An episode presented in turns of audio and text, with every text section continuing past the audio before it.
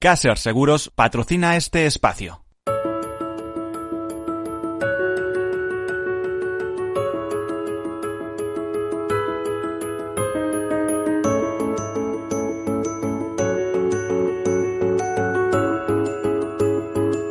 Tercer sector, un espacio para la economía social. Un programa dirigido por Miguel Benito.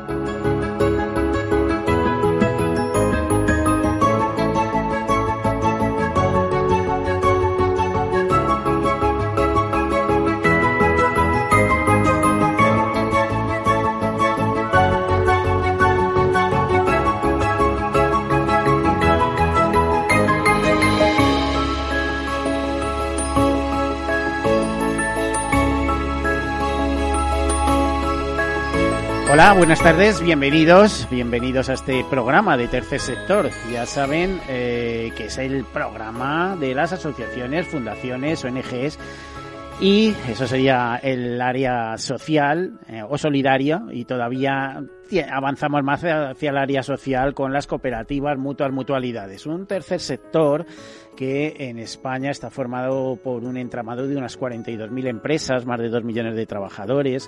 Muchas veces cuando hablamos de qué significa o, qué implica el 10% del PIB, eh, la gente se queda un poco mirando así. ¿Y si les decimos que solo las mutualidades manejan más de 42.000 millones en gestión de activos? Bueno, créanme, hay mucho dinero. El mundo cooperativo es muy importante en nuestro país y eh, las mutuas también lo son, las mutualidades también lo son y todo ese tejido que significa asociaciones. Ya saben que, que, por ejemplo, para ser ONG hay que ser antes, previamente, asociación o fundación. Cuando hablamos de tercer sector, ¿qué queremos decir? Pues que no es un sector público, que es un sector privado, pero que es un sector privado que si genera beneficios son para reinvertirlos en la función social para lo que fue creado, que normalmente coincide con algo de interés general, como puede ser la acción social, la cooperación internacional, la defensa del medio ambiente o cualquier gran o pequeño tema que tenga un interés que puede parecer particular, pero que se puede elevar a la generalidad. Por ejemplo, enfermedades raras, ¿no? ¿Quién está exento que en temas de investigación de enfermedades raras no caigamos nosotros o alguno de nuestros familiares en cualquier momento? Bueno, pues todo ese eh, mundo es el tercer sector que en Europa, como nos decía el presidente de CEPES, de la Confederación Española de Empresas de Economía Social, está bullendo, está en efervescencia. Y es más, cuando eh, vino la crisis fue uno de los pocos, este tercer sector fue de los que creaban empleo, a pesar de, de, cómo estaba la situación. Dicho esto, como en otros días, comenzamos con algunas notas de actualidad y entramos en nuestro tema. Un tema que tiene que ver mucho hoy con los recuerdos, primero con las personas y después con los recuerdos con los olvidos. Comenzamos. Bueno, y hoy celebramos el Día Mundial de la Seguridad del Paciente. Se celebra cada día, eh, cada 17 de septiembre, proclamado por la Organización Mundial de la Salud con el objetivo de conseguir que la atención sanitaria no cause daños a ninguna persona. Hoy en día se producen en el mundo muertes y daños a las personas a causa de la propia atención sanitaria, ya sea debido a errores o falta de inversión o falta de una cultura de la seguridad de los pacientes. Los diagnósticos incorrectos o tardíos son una de las causas más frecuentes de daño a los pacientes. También las infecciones denominadas hospitalarias que afectan al 10% de las personas más o menos eh, que pasan por allí. ¿eh? Pues eh, hay que tener en cuenta estas cosas. Algunos datos, por ejemplo, que, que ofrecen estas páginas sobre este día tan especial. Por ejemplo, se estima que alrededor de 143 millones de personas en el mundo sufren daños cada año como consecuencia de la falta de seguridad en la atención hospitalaria. Como consecuencia de la falta de seguridad de los pacientes, se producen en el mundo alrededor de 2,6 millones de muertes anuales. También nos dicen que 4 de cada 10 pacientes de los servicios de atención primaria sufren daños y el 80% de estos casos son prevenibles. Eh, la falta de seguridad de los pacientes causa un gasto eh, hospitalario del que supone el 15% de los presupuestos dedicados a, a, sanidad. Pues a tener en cuenta en este Día Mundial de la Seguridad del Paciente. También Fundación ADECO alerta que escapar de la cronificación del desempleo no es fácil para 1,4 millones de personas en España. Son personas que superan los 50 años de edad y que muchas veces, o preferentemente, son personas mayores y dan, mm, bueno, tienen problemas para eh, conseguir un puesto de trabajo a partir de determinada edad. Eh, quizá por la falta de actualización, quizá porque el mundo se complica. Según los últimos datos de la encuesta de población activa, nos dice Fundación ADECO, España es el país con mayor número de parados de larga duración de la Unión Europea, 1,4 millones de personas. Son cifras preocupantes. El 14% de las personas que están desempleadas son paradas de larga duración y el 31% son de muy larga duración. Eh, dicen que eso se traduce en que más de 400.000 personas llevan más de un año buscando empleo y más de un millón son las personas que llevan más de dos años sin encontrar trabajo. Eh, Fundación ADECO lanza en esta línea eh, pues una campaña y la primera guía eh, con el hashtag ponle fin al paro dirigidos a, larga, parador de larga duración para ayudarles a retomar la búsqueda de empleo con consejos y recomendaciones que ayudarán a cambiar de estrategia en su proceso de inserción en el mundo laboral. También ADECO se ha comprometido a realizar campañas en redes sociales y a través de su blog de empleo para profundizar en algunos puntos clave que describen esa guía. Eh, dice que la cronificación del desempleo de larga duración puede aumentar el riesgo de exclusión y o pobreza en las personas que se encuentran en esta situación. Eh, resulta determinante por ello proporcionar herramientas útiles para estas personas, mejorar su empleabilidad a través de formación y transmitir el mensaje de que rendirse no es una opción. El proceso de búsqueda de empleo puede alargarse en el tiempo. En este sentido, cuantas más herramientas tengan las personas a su alcance, pues mejor. Bueno, pues esto es lo que nos comenta desde Fundación ADECO y ya saben, una preocupación con esos desempleados de larga duración, ese millón coma cuatro personas eh, de, que son considerados desempleados de larga duración. Y como les comentábamos en el programa anterior, este lunes comenzó la Semana Europea de la Movilidad, una semana eh, que em, intenta ser una llamada de atención eh, sobre los problemas de la, eh, de la movilidad en, nuestro, no en nuestro país, porque es una campaña europea se lleva adelante. La Semana Europea de la Movilidad, de la que el Ministerio para la Transición Ecológica es coordinador nacional, es una campaña dirigida a sensibilizar tanto a los responsables políticos como a los ciudadanos sobre las consecuencias negativas que tiene el uso racional de los medios de transporte en la ciudad, eh, tanto para la salud pública como para el medio ambiente. Es una iniciativa que surgió en Europa en 1999 y a partir del año 2000 contó con el apoyo de la Comisión Europea. Se celebra cada año. ¿eh? Bueno, además eh, recordamos que el 22 de septiembre se celebra además cada año también el evento La ciudad sin coche. Bueno, pues a raíz de esta Semana Europea de la Movilidad hay diversas fundaciones y aseguradoras también que han lanzado eh, las conclusiones de diversos estudios sobre la prevención de riesgos al volante para los conductores españoles. En este caso, por ejemplo, queremos eh, fijarnos que el Centro de Estudios de la Fundación Ponle Freno AXA de Seguridad Vial eh, nos comentan que los conductores más jóvenes tienen el doble de probabilidades de sufrir un accidente de tráfico respecto a la media de conductores por la falta de experiencia al volante. Bueno, pues eh, eso es algo que ya se sabía, pero mm, en la comunicación que dirige esta, esta Centro de Estudios Ponlefrenarsa de Seguridad Vial, eh, se habla de un escalado en función o una segmentación en función de edades eh, que da porcentajes de siniestralidad. Y la verdad es que a mayor edad, ¿eh? es decir, eh, cuando los jóvenes pasan, si la siniestralidad o la frecuencia de accidentes entre menos de 22 años es del 29%, entre jóvenes de 22 a 25 pasa el 25% y así va disminuyendo y además un dato curioso um, da una siniestralidad pues bastante baja en las personas de más de 70 años también es verdad que el número de conductores baja muy mucho porque el control médico a partir de determinadas edades es bastante exhaustivo. ¿eh? Y además suponemos que a los setenta y tantos años, bueno, toman medicinas, pero no drogas de esas eh, de las que estamos acostumbrados a hablar. También tenemos una nota que nos eh, informa Cruz Roja, que eh, Cruz Roja nos informa que eh, ha atendido, con motivo de la gota fría, de Sedana, de esa depresión en altura, ha atendido a más de 6.400 personas en, el, en, en Madrid en concreto, participando en el dispositivo de atención a los afectados. Eh, la intervención se ha centrado en ofrecer albergue, agua y alimentos de primera necesidad a los afectados, además del rescate y evacuación de personas.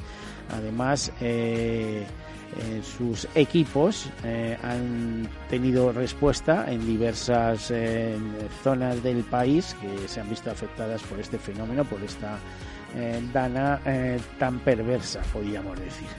Y otro tema, que es el que hoy va a centrar nuestro programa, es que el próximo sábado se celebra, el próximo sábado 21 de septiembre, se celebra el Día Internacional del Alzheimer, una fecha que fue elegida por la Organización Mundial de la Salud y la Federación Internacional de Alzheimer, eh, y es una jornada donde dedicada a concienciar y ayudar y prevenir eh, bueno, a tener más conocimiento sobre esta enfermedad y ayudar a prevenirla en la medida que se pueda, ¿no? Eh, y además, bueno, ya saben eh, las múltiples connotaciones que esto tiene y es importante eh, que la sociedad contribuya a, primero, tener conocimiento de, lo que hay, segundo, ayudar en lo que pueda para paliar en lo que pueda. Ya sabemos lo que supone en una familia tener una persona con Alzheimer, ¿no? Bueno, pues eh, algunos datos. Por ejemplo, cada siete segundos una persona desarrolla Alzheimer en todo el mundo. Además, esta enfermedad se estima que continuará en aumento, eh, digamos, siguiendo en paralelo la, eh, la, mayor longevidad de la población. Y se, y se prevé que para el año 2050 se convertirá en la enfermedad más importante del siglo XXI, duplicando su número de pacientes y afectando a 115 millones de personas en todo el mundo. En España, una de cada seis personas mayores de 65 años, es decir, un 16,7%, y casi un tercio de los mayores de 85 años, o sea, un 27,7%, padecen la enfermedad en algún grado, sumando un total de 600.000 personas. Bueno, pues nos dice que para 2050 la enfermedad de Alzheimer afectará a más de un millón de personas en nuestro país. Eh, desde la Fundación Alzheimer España nos dicen que para dar las claves para conseguir una detección y diagnósticos precoces, lo que supondría un gran avance en el tratamiento de la enfermedad y en mantener una mayor autonomía del paciente y sensibilidad socialmente sobre una mejor perspectiva de inclusión de estos pacientes en las actividades de la sociedad en general, bueno, pues eh, está designado ese 21 de septiembre, Día Mundial del Alzheimer. Y nosotros nos sumamos a este día y a estas iniciativas con este programa que hoy vamos a dedicar a ello. Así que vamos a dar la bienvenida a las personas que nos acompañan en el estudio para hablar de este tema. Por ejemplo, mm, comenzamos con Andrés Navarro, neuropsicólogo y eh, colaborador de la Fundación Alzheimer España. Eh, Andrés Navarro, bienvenido, buenas tardes. Muchas gracias.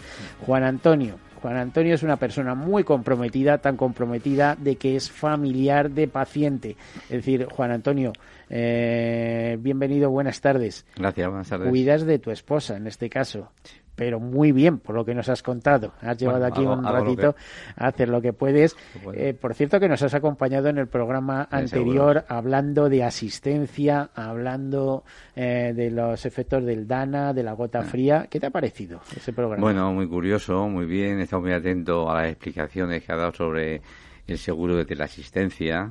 Es importante para la situación que estamos atravesando los familiares y los enfermos de este tipo de de personas y entonces lo he visto muy interesante muy y que nos recomiendan de una manera firme que tengamos seguros cuando viajemos por el extranjero, que es importantísimo. Importantísimo. Importante sea aquí, pero fuera más. Como sería también muy importante encontrar algún tipo de alianza entre la Fundación eh, Alzheimer España y el mundo del seguro que puede tener soluciones ¿eh? o sea, para paliar situaciones eh, eh, sobrevenidas.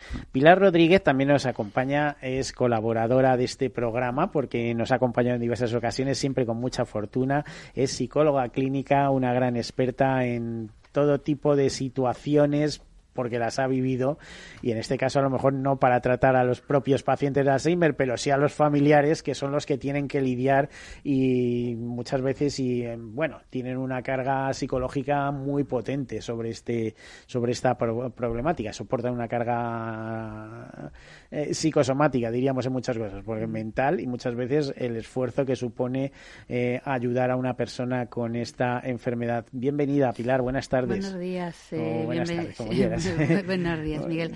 Muchas gracias. Eh, bueno, sí, efectivamente, eh, no solamente a familiares, también he hecho evaluación en el Hospital eh, Universitario de Canto Blanco, bueno, de pacientes con mm, distintas tipos de demencias. Una era tipo Alzheimer y, claro, diagnosticábamos en qué grado estaba, junto con la neuróloga y el gerontólogo, tenemos reunión y luego, por supuesto, asesorábamos y formábamos a los familiares en esa atención, que supiera las fases que tenían toda esta enfermedad y les alumbrábamos en cierta forma. A ver, Andrés, eh, como máximo representante en este caso de FAS, aunque luego tendremos alguna conexión telefónica también con algún cargo de, la Fundación Alzheimer España, ¿qué es el Alzheimer? Bueno, pues el Alzheimer, eh, la verdad es que es algo fácil y difícil a la vez de definir. Es fácil de definir, pues porque los síntomas a los que da lugar son muy fácilmente reconocibles. Eh, el Alzheimer es una patología que afecta al cerebro, al sistema nervioso central. Está en muchas ocasiones asociado a la edad, no siempre. Y, bueno, pues cursa, eh, es lo que antiguamente se conocía como demencia senil, que aún se viene conociendo de esa manera. Y es una enfermedad pues que lo que hace es que la persona paulatinamente, a mayor o menor velocidad, vaya perdiendo sus capacidades. Eh, primero la memoria, por lo general, aunque no siempre es así, y luego pues estas capacidades eh, como de lenguaje, razonamiento, eh, capacidad para percibir, control de sus movimientos, sobre todo también orientación espacial, temporal. Y bueno, iba evolucionando inexorablemente hasta, hasta producir pues eso. Yo soy una persona de la calle, no soy experto en absoluto, pero me consta que no es una enfermedad reversible, pero sí se puede detener y mejorar a lo mejor un poco los síntomas. ¿no? Sí, sí, es, eh, bueno, de hecho todos los abordajes terapéuticos actuales están dirigidos a, ralentizar en la medida posible o a intentar detener el avance de la enfermedad, la progresión. Y sí que es cierto que hay ciertos dominios de la persona, sobre todo los más funcionales, los relativos con las actividades básicas de la vida diaria, eh, por nombrar los más salientes, que, que sí que pueden presentar una mejoría con la intervención. Siempre terminan con el fallecimiento del paciente. lo de los años, eso, lo de los plazos es otra cosa. Puede ser a 30 años o puede ser a 7, ¿no? Pero siempre terminan de alguna manera. Lo cierto es que no se suele morir de Alzheimer como tal. El Alzheimer no es la causa directa del fallecimiento, pero sí de alguna complicación relacionada con el Alzheimer. Las personas con Alzheimer muy avanzado tienen dificultades para deglutir, para tragar, eh, son muy proclives a padecer infecciones, eh, tienen, pues eso, mm, tienen una serie de padecimientos físicos que su propia limitación funcional les genera y de alguna manera pues sí que propulsa ese fallecimiento, aunque en sí misma la patología no, no, no, sea mortal.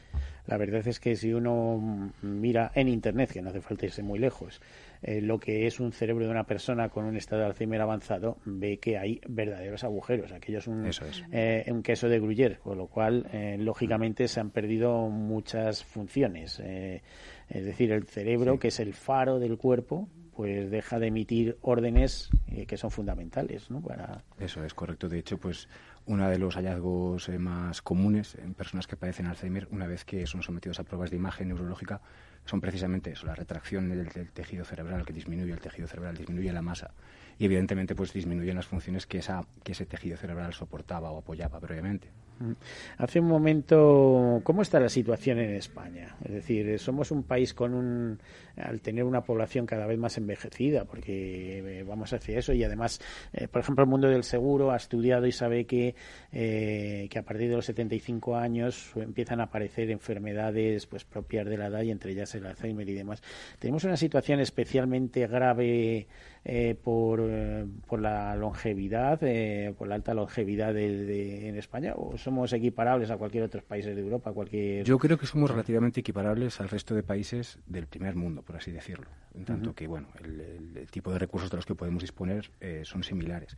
Es cierto que hay cierta problemática, es decir, es porque es una patología que avanza muy rápido, por lo tanto, los recursos que se ofrecen no avanzan siempre a la misma velocidad, pero sí que es cierto que está mejorando un poquito la situación y sí que hay a disposición de las personas y de sus familiares eh, pues eh, sobre todo a través de la idea de dependencia y acciones parecidas, pues mecanismos de ayuda.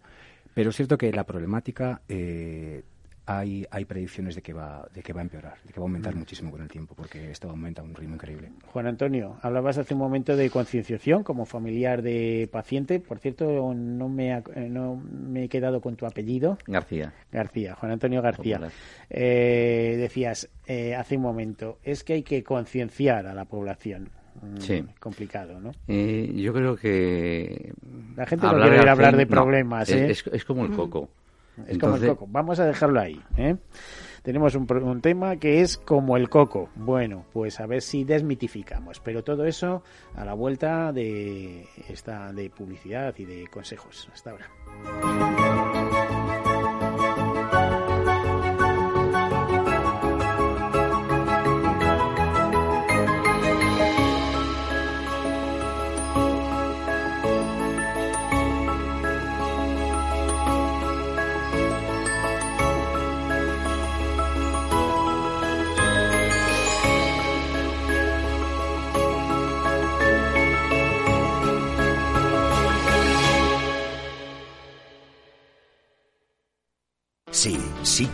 Quiero. Tener siempre disponible a un buen equipo de abogados. Quiero tener un servicio telefónico de asistencia jurídica ilimitado. Quiero expertos que defiendan mis derechos como consumidor y como ciudadano. Quiero ARAC. ARAC. Lo nuestro es defender lo tuyo. Contáctanos en arac.es en el 992 2095 o consulta a tu mediador. Finanbest Palabra de cliente. La banca tradicional, pues usualmente trimestralmente te liquidaba unas comisiones, unos movimientos con unas cifras pues, pues elevadas y en ahorradores pequeños, pues sobre todo era muy determinante, ¿no? Porque veías tu, tu rentabilidad altamente mermada por todos esos gastos y esos costes. Y si es cierto que al final ves, se nota muchísimo eso. Tú vas viendo incrementar tu cartera con esa rentabilidad y ves que el nivel de comisiones es ridículo en comparación con la banca tradicional. Comisiones hasta un 70% más bajas que la media de las entidades tradicionales. Finambes.com. Fácil, transparente y rentable. ¿Está tu bufete bien posicionado en Google?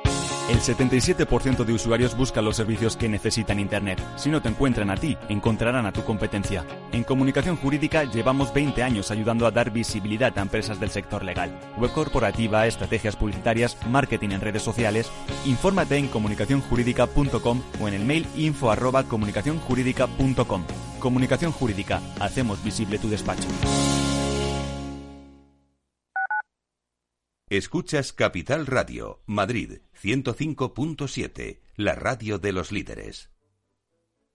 En el restaurante Gaztelubides somos rigurosos con la selección del producto para crear recetas imaginativas que acompañamos de una bodega generosa y brillante y de nuestra magnífica terraza durante todo el año. Restaurante Gaztelubide, carretera de La Coruña, kilómetro 12200, La Florida. Teléfono 91 372 8544. Una recomendación del programa gastronómico Mesa y Descanso. ¿Sabes cuál es el mejor dial para escuchar Capital Radio? Tu móvil. Ya tienes disponibles las versiones de iOS y Android de Capital Radio. Y si quieres escucharlas en tu coche, lo tienes muy fácil. Empareja el Bluetooth de tu coche con tu móvil o tableta, entra en la app de Capital Radio y ya lo tienes. Escucha Capital Radio en digital. Y si te preguntan qué escuchas, no lo dudes. Capital Radio.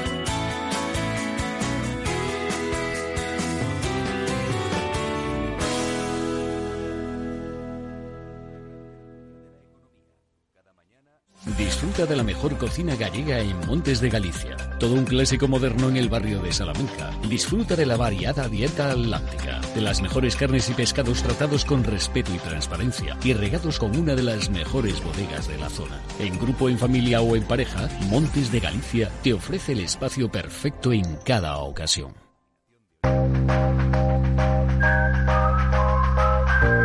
la verdad sobre el trading. Veo aquí los yates de los gestores, pero ¿dónde están los yates de los clientes? ¿no? Eh, ese, es el, punto donde en algún momento se perdió el, el norte. ¿no? La hora Darwinex, cada jueves a las 4 y 20 de la tarde en Capital Radio.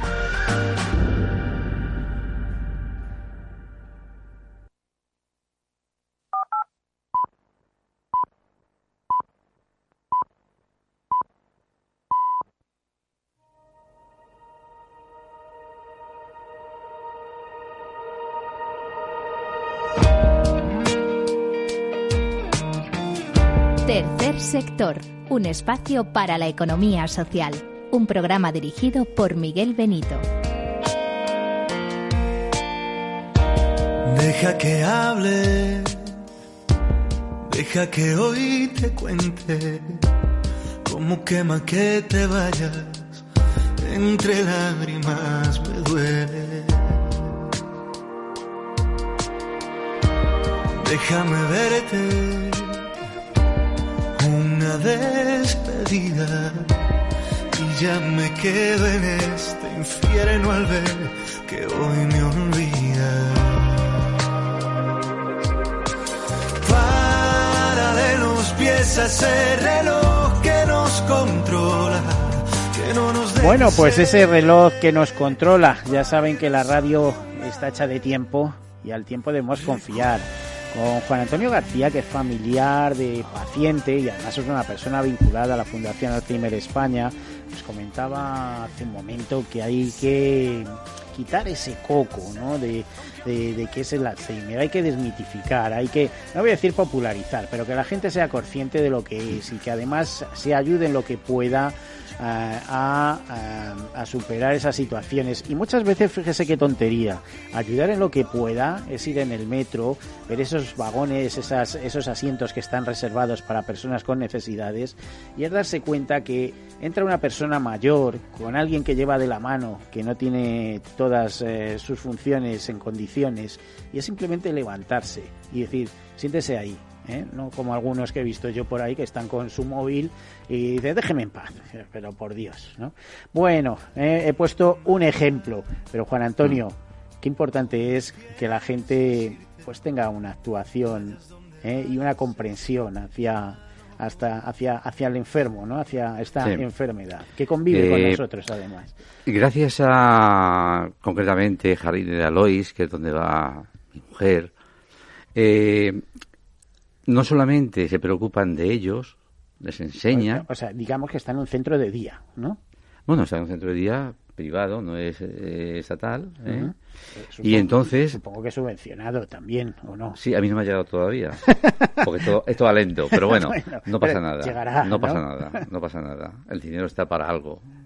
No solamente para disfrutarlo. También hay que si se necesita gastarlo. Sí, pero Bien. las necesidades sociales también crean mucha Bien. economía, como sabemos, ¿eh? Sí, hay sí, mucho experto y hay... Bien, decía que gracias a los terapeutas que tiene, pues realmente no es una mejora espectacular, pero sí la ayudan a saber y a comprender cómo tiene que ir viviendo poco a día con la enfermedad. Y a los cuidadores, familiares o quien sea, nos ayudan también y nos enseñan cómo tenemos que comportarnos para poder llevar la, la enfermedad hacia adelante. Es difícil. Esta enfermedad nadie nos ha enseñado cómo hay que tratarla. Es una enfermedad que nos ha llegado y no sabemos cómo tratarla. Nos tienen que dar información. Mucha información necesitamos para poder ayudar. Mucha información los cuidadores. Y, much, y mucha formación. ¿eh? Y formación. que hay programas de cuidadores, los sí. supercuidadores famosos, Bien. etcétera. Yo estoy en un programa en el ayuntamiento ¿eh? Que nos dan las bases para poder eh, seguir adelante y poder, entre todo un grupo grande, autogestión, para poder ayudarnos entre nosotros y conocer, porque los que llevan ya seis, ocho años con la enfermedad a cuesta, nos enseñan a los nuevos. Uh -huh. Y los nuevos intentaremos en el futuro ir enseñando a los que van llegando, porque van llegando y además de una manera irrevisible. Es, es, es, tremendo. Juan Antonio, pero qué importante es, es colectivizar el problema claro. y no quedarte en casa, en un no, rincón ahí esquinado, no, no, eh, que tiene una afectación psicológica tremenda. El, el, hecho de que tú puedas ir con un grupo y hablar tu problema con uno, con otro y decir, pues a mí me pasa esto. Eso Terapia te da, pura. Te iba a decir, te da la vida. Sí. Terapia pura. No te puedes imaginar lo que es 8 o 10 personas, cada uno hablando con su problema. Y te da además la facilidad de poder entenderles y tú comportarte en el futuro porque te va a llegar. Esto es una, una gran cuesta que al final nos va a llegar poco a poco y resolviendo problemas. Pilar, esto va para ti, terapia pura el poder sí. comunicarte con otras Sí, sí, personas sí. en tus circunstancias. Sí, eh, estoy totalmente de acuerdo con lo que está diciendo. Eh, es súper importante los familiares que tengan estos espacios, que, eh, que interaccionen con otros que ya están pasando por el problema. Eso en sí ya es terapéutico en sí mismo, porque no te sientes solo Claro. ante un problema. Sabes que es algo común, que es de todos. Y además la formación y la información, como decía Miguel, es súper importante, porque que tú sepas, anticipes lo que es decir, no se sabe nunca en cuánto tiempo. Eso sí, puede ser en siete o en diez años, no sabe.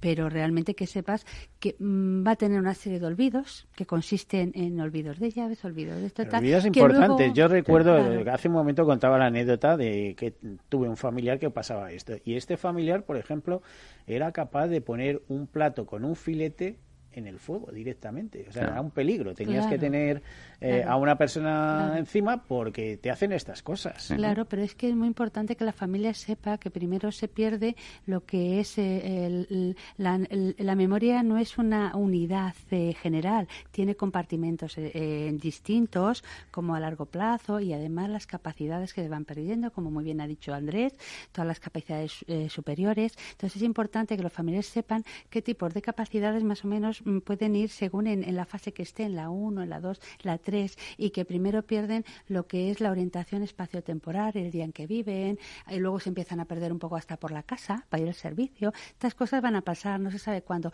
pero el que ellos tengan ese conocimiento, hombre, vamos a ver, no es que esté muy bien, pero mm, ayuda a amortiguar y a, a hacerse fuerte y a saber cómo va todo para adelante. Entonces, esto es como un pulpo que tiene manos por todos los sitios, no solamente es con el paciente, también los familiares sufren mucho y a ellos hay que darles, eh, bueno, tener una atención para saber cómo no solamente gestionar con el paciente, como ellos pueden también, es decir, Interactuar, porque- ¿no? eh, no interactuar Cuidarse ellos sí mismos, eh, cuidarse a sí mismos, como bien dice Andrés. Entonces supongo que él que está más metido de lleno en esta parte eh, nos explicará, pero es algo que atendíamos también en el hospital. Bueno, Esto- tenemos al otro lado del hilo telefónico. Decimos hilo y ya lo de hilo difícilmente.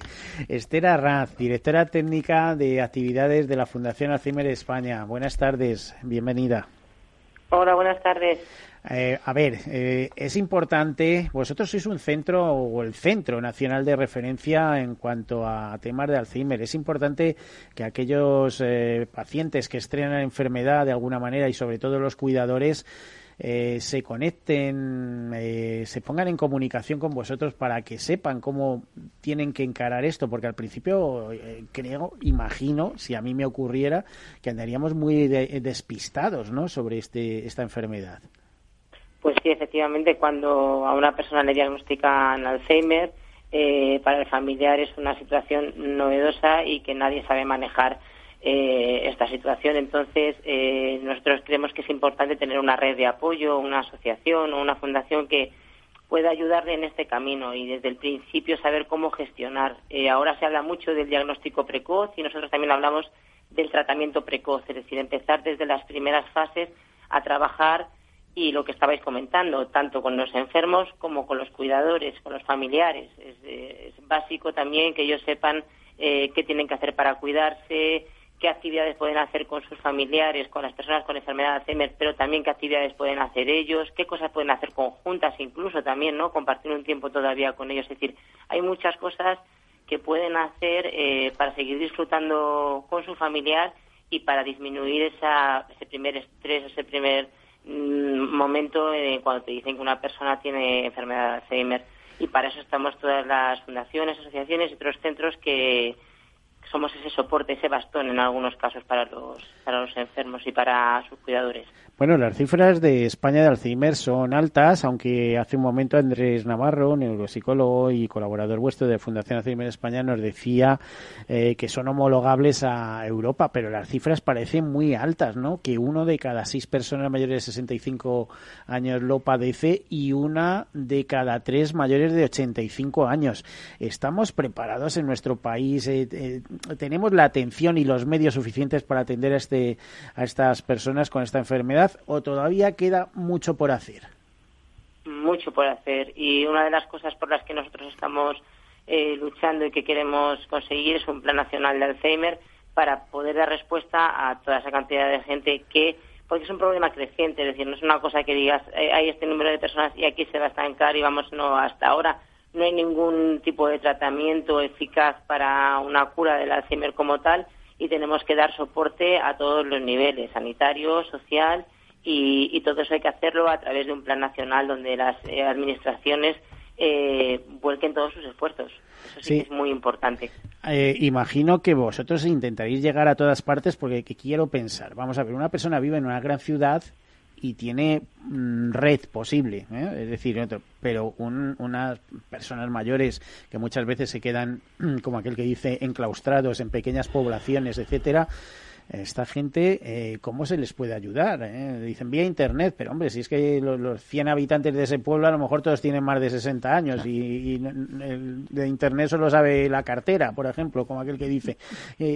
¿Cómo se puede a ver, ayudar a estas personas de alguna manera, aparte de la ayuda de los familiares.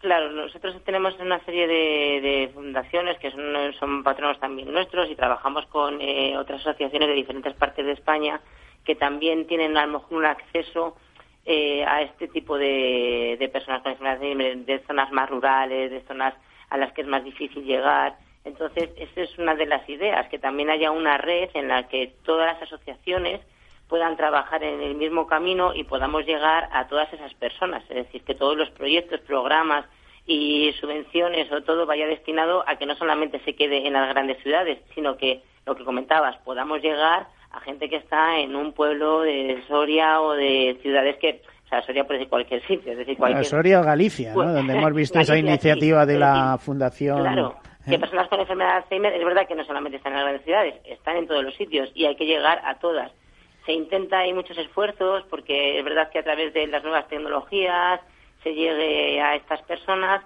pero como comentas, en muchos casos no están muy familiarizados con estas nuevas tecnologías o no tienen los medios adecuados.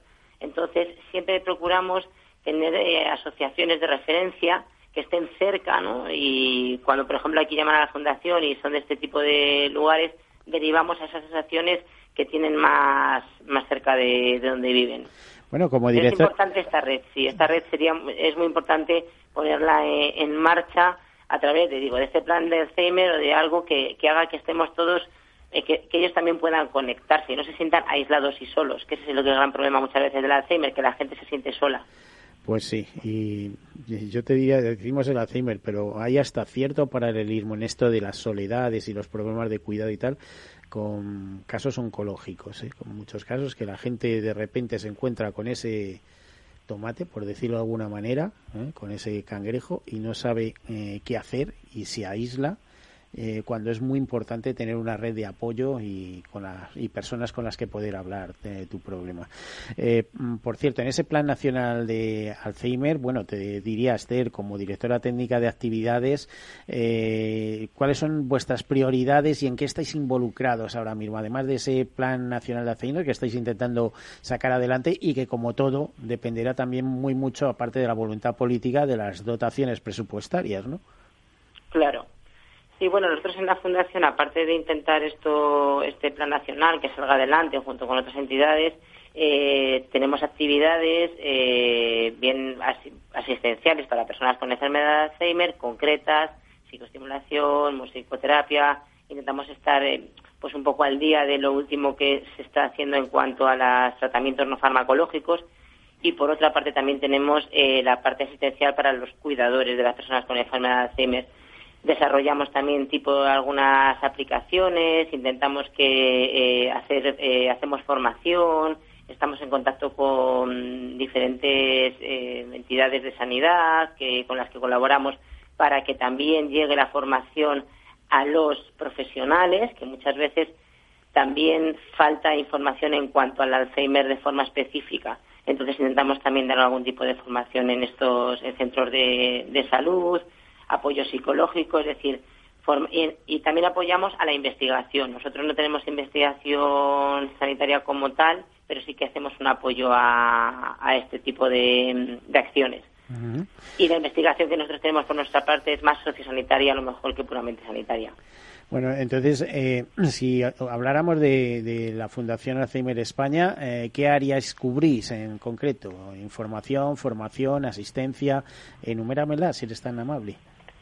Pues hacemos eh, actividades informativas, que son acciones de sensibilización y prevención. También tenemos medios virtuales donde también podemos informar a la gente, pues en la web, en Facebook, Twitter. Tenemos una radio Alzheimer también eh, hacemos lo que te contaba, apoyo la investigación, tenemos un, somos parte del proyecto Robas, también tenemos una plataforma de domótica, estamos ahora mismo participando en el desarrollo de dos aplicaciones eh, para móvil que pueden ayudar tanto a las personas con enfermedad de Alzheimer como a los familiares y otra de estimulación cognitiva. Eh, tenemos actividades formativas tanto a familiares como cuidadores, lo que te, o bien cursos de iniciación eh, en los que se explica qué es la enfermedad y otros talleres más específicos y también hay, eh, por otra parte, las actividades asistenciales que te comentaba, ¿no? Tanto para las personas con, con Alzheimer, que serían las terapias, no, los tratamientos no farmacológicos, y por otro lado la de los familiares y cuidadores, porque hay actividades, lo que te decía antes, que siempre tendemos a pensar que son actividades o para unos o para otros. Nosotros, por ejemplo, tenemos un programa de ocio que es un programa compartido que funciona muy bien porque es un momento en el que entendemos que pueden estar juntos y disfrutar del tiempo las personas con enfermedades y sus familiares. Entonces van juntos a diferentes actividades que hacemos. Bueno, no os aburrís y veo que tenéis un extenso programa de actividades, efectivamente.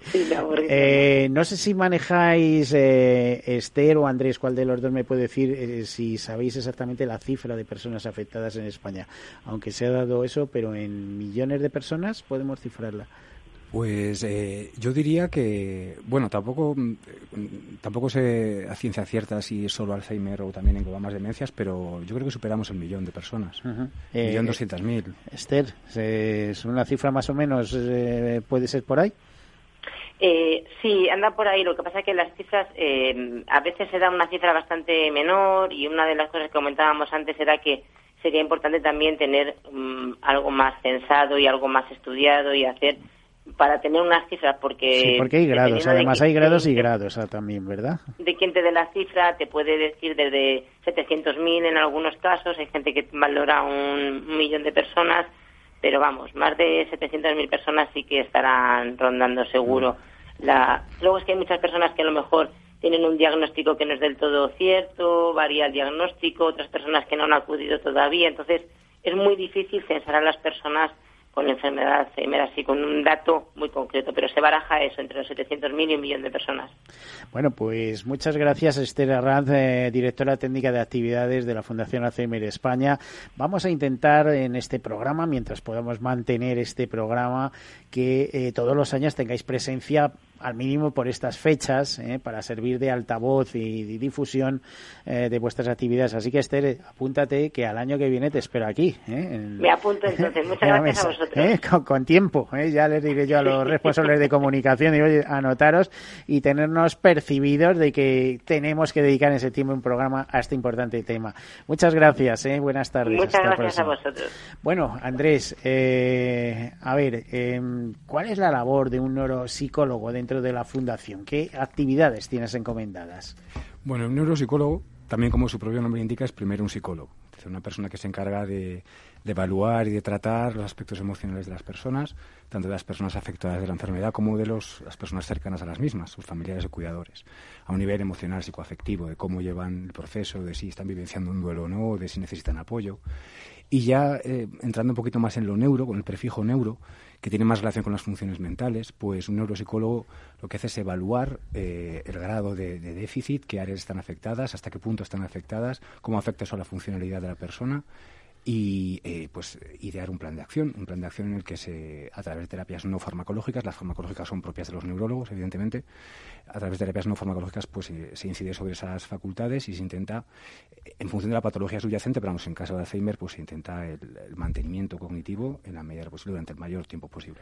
¿Y el papel del, del psicólogo, psicóloga en este caso, o Pilar? Mm, bueno, yo es que cuando estuve en el hospital eh, valorando, pues era el mismo del neuropsicólogo. Claro, soy clínica, de neuropsicología como como asignatura y como, como experiencia. Entonces sí pasábamos pruebas para hacer esa valoración de, de, ver en qué grado estaban afectadas y qué afectación tenían cada, cada una de las capacidades eh, superiores, pues desde el lenguaje, la expresión, bueno, la expresión verbal, comprensión, eh, eh, las, las praxis que tenían, absolutamente todo, atención, concentración, bueno, todas las capacidades y, y, bueno, y también se valoraba también, eh, había dos pruebas, sobre todo del CANCOP, del CAN del CANCOP, pasábamos esa, ¿ves? Se sigue empleando, y también otra que era un poquito más, eh, se miraba un poco la memoria prospectiva, esa que de los olvidos de me tengo que tomar la pastilla y se me ha olvidado. Entonces, claro, eh, no me acuerdo la, la prueba cómo se llamaba. Entonces, eso daba una valoración objetiva que luego poníamos en común con la neuróloga, claro, que lleve hecho un estudio y un esto, entonces es lo mismo clínico, pues, mm, eh, es decir, un clínico que sepa de esto puede hacer la valoración exactamente igual, pero es una especialización que a mí me parece muy bien que una, es decir, eh, los enfermos de Alzheimer cuenten con un neuropsicólogo, como tiene que ser. Cuanto eso, yo igual que en otra cosa, pues un psicólogo normal general, yo sí que creo que en este ámbito eh, es lo suyo que, que, mejor sabrá aplicar y determinar las cosas. Y algunas, em, a ver, si, mm, a ver cómo lo enfocamos. Eh, algunos consejos o algo que sepáis que se puede hacer para retrasar la aparición del Alzheimer. Em, iba a decir em, no sé, para mantener una buena salud mental, que esto lo hemos visto incluso en artículos, ¿no? pongo un ejemplo a lo mejor, oye, pues eh, intentar ingerir omega 3, ¿no? Eh, pues eh, muchas veces dice, pues coma nueces y coma salmón y tal. Pero hay una serie de pautas que de comportamiento y en todos los sentidos, alimenticias, ejercicio, etcétera, etcétera, que ayudan a mantener la salud mental. Sí, sí, las hay. Además, son, en general son bastante normales, genéricas y aplicables a, a, la salud en general de la, de la persona, eh, de una manera, desde un punto de vista integral. Pero sí, desde luego lo que tú comentabas, la nutrición adecuada, eh, que sea una nutrición eh, pues que proporcione al cerebro de los nutrientes que necesita para funcionar bien, entre ellos, como tú dices, los ácidos grasos. El estilo de vida es importantísimo, es decir, el tener un estilo de vida, mm, primero, que sea mentalmente activo. Es decir, aquí se aplica el principio de o lo usas o se pierde, usas el cerebro o a ver, o sea, te jubilas, dejar de trabajar, dejar de tener función. Me, está mirando Juan Antonio y dice, sí, No, no puedes estar, no puedes perder, tienes que dedicarte a la música o aprender un idioma, ¿no? Eso es, eso es. Nuevos aprendizajes, nuevos retos. Eh, también, pues evidentemente, bueno... Mm, eh, nosotros tenemos la dieta mediterránea, es una dieta muy adecuada para este tipo de propósito, si se sigue como de, de seguirse. Hay que intentar no padecer mucho estrés. Eh, luego hay ciertos factores de riesgo que predisponen a la enfermedad, como son, por ejemplo, genéticos, los genéticos.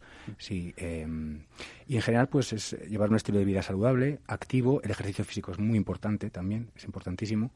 Y, y, yo creo que hay otro que nos estamos olvidando, la socialización, ¿no? El, relacionarte, ¿no? Es decir, eh, no aislarte, como eh, te jubilas, te quedas en casa viendo la televisión, tal igual. Bueno, esto debe ser mortal. Es, fundamental, es fundamental. Y esto entra dentro del, gran esquema del bienestar psicológico de la persona. Es, una persona, si no está rodeada de otras, difícilmente alcanzará un grado adecuado de bienestar. Esto me lo puedes contar perfectamente, Juan Antonio, ¿no? Lo, vives. Tú en, un momento determinado te eh, jubilarías, pero estarías activo. Se te ve muy, se te ve muy vivo. Te pero en el caso, por ejemplo, de mi mujer.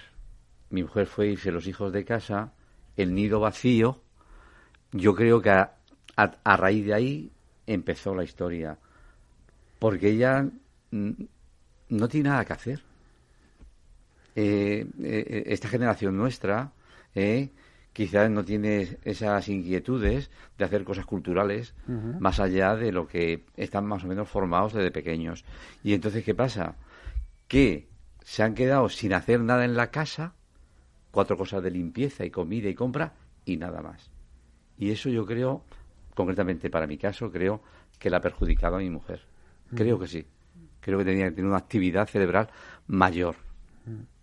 Pensar, hacer algo importante, esto, lo otro, pero ese encogimiento y ir a ver la televisión todos los Claro. días y no salir de esa historia, yo creo que la, la ha perjudicado, creo yo. Sí, definitivamente sí. Aunque no sea un factor determinante, No. pero sí es un factor, eh, es decir, que influye y puede terminar junto con otros factores para, para que pueda Y ella reconoce, ella reconoce ese nido vacío Claro. ¿eh? que ha sido la causa de empezar con la enfermedad. Ella lo reconoce. Sí, muchas veces es el preámbulo, es decir, un estado. Así que es depresivo. importante, digamos, pues eso, buscarte una actividad que te llene, que puede ser aprender un idioma, que puede Sí. ser tocar un instrumento, Sí, ¿eh? o incluso aprender a manejar internet y demás y Sí, sí. introducirte en ese mundo. Viajar. Y, y viajar, bueno, viajar abre mucho la mente, eso está clarísimo. es mucho hacer ejercicio, el grupo de amigas, el grupo de amigos, Sí, ¿no? ¿Eh? El compartir. ¿eh? Y no sé si hasta el fumar, porque dicen que la nicotina eh, ayuda a mantener el cerebro activo. No, no sé- ojo, es una droga Bueno, bueno. y de las duras, pero no, Sí. no lo sé, ¿eh? no lo sé. Yo digo, ¿qué, qué, qué pasa con eso? Ya se sabe que todas las sustancias, en función de la cantidad de la dosis, o son veneno o son terapéuticas, ¿no? Entonces, Eh, en general para- es mejor bueno, pues el tabaco sabemos que es veneno, Sí. pero la nicotina también dicen que, eh, no lo sí. sé, ¿eh? Sí, sí, sí, ¿activa el sí, cerebro o no? ¿Te mantiene, Sí, activa, te es un mantiene activo? estimulante. Sí, es el un tabaco es un estimulante, estimulante. O Como sea, mu- no, sí, como muchos claro. otros, sí. Entonces- Pero bueno, eh, los tóxicos en la medida de lo posible hay que evitarlos. Claro, hay, que yo también son también. eh, A ver, qué propician la aparición en, del- en la enfermedad. de- eh, Fuma usted usted dos cigarros. Toma ya, no. Pues no Claro, lo sé, pero no vamos a ver, yo conozco un familiar que, como os decía antes, con Alzheimer tal y cual, y el médico le mandaba un par de vasos de Coca-Cola. Digo, hala, toma. Así que a lo mejor le estimulaba el cerebro, pero seguro que le estaba jorobando Otra la diabetes. ¿eh? Probablemente sea la cafeína. Y claro, Claro. con un chute de cafeína, pues la persona se Podría haber dicho más do- activa do- y- dos cafetitos sin azúcar. La vieja escuela. O un té verde. Mm, bueno. Unos poquitos de verdes que hubieran ido bien.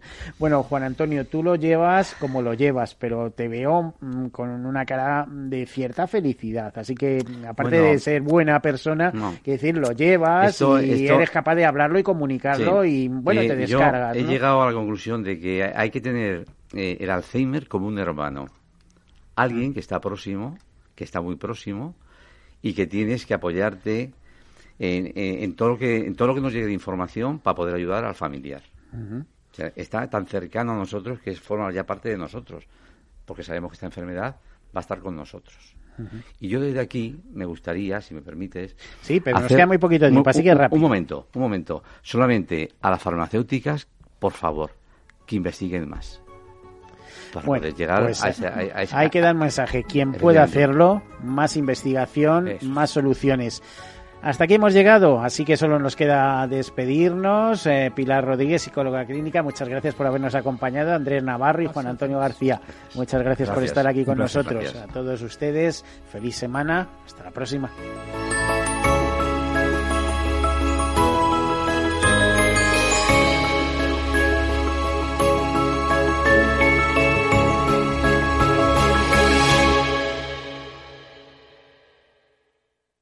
Caser Seguros ha patrocinado este espacio. Capital Radio Madrid 105.7. Gráficas Naciones. Más de 50 años de experiencia en el sector de las artes gráficas. Apostamos por la última tecnología tanto en impresión offset como en digital y gran formato. Realizamos todo tipo de impresión. Tarjetas de visita, folletos, libros, vinilos, decoración y montaje de stands. Más información en el 91 629 2145 o en gráficasnaciones.es. ¿Harto de tertulias políticas y de quienes lo saben todo? Sube un peldaño intelectual en tu vida y sintoniza la gran tertulia de la economía. Un debate pragmático y sin afinidades que revela las grandes transformaciones de nuestros días, con figuras de gran talla económica como Pedro Schwartz, Ramón Tamames, Francisco Navarro, César Arranz, Hermenegildo Altozano, Isabel Aguilera, Manuel Moreu, Juan José Rubio y Fernando Zunzunegui, entre otros. la gran tertulia de la economía. Cada mañana a las 8 y 20 en Capital, La Bolsa y la Vida, con Luis Vicente Muñoz.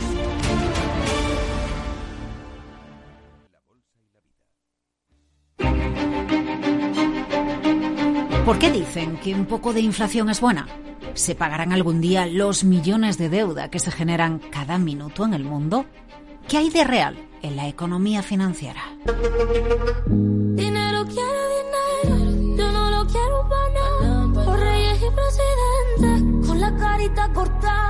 Respuestas y dinero, mucho dinero. Te espero cada tarde de tres y media a seis y media con el mercado abierto. ¿Te vienes? And believe me, it will be enough.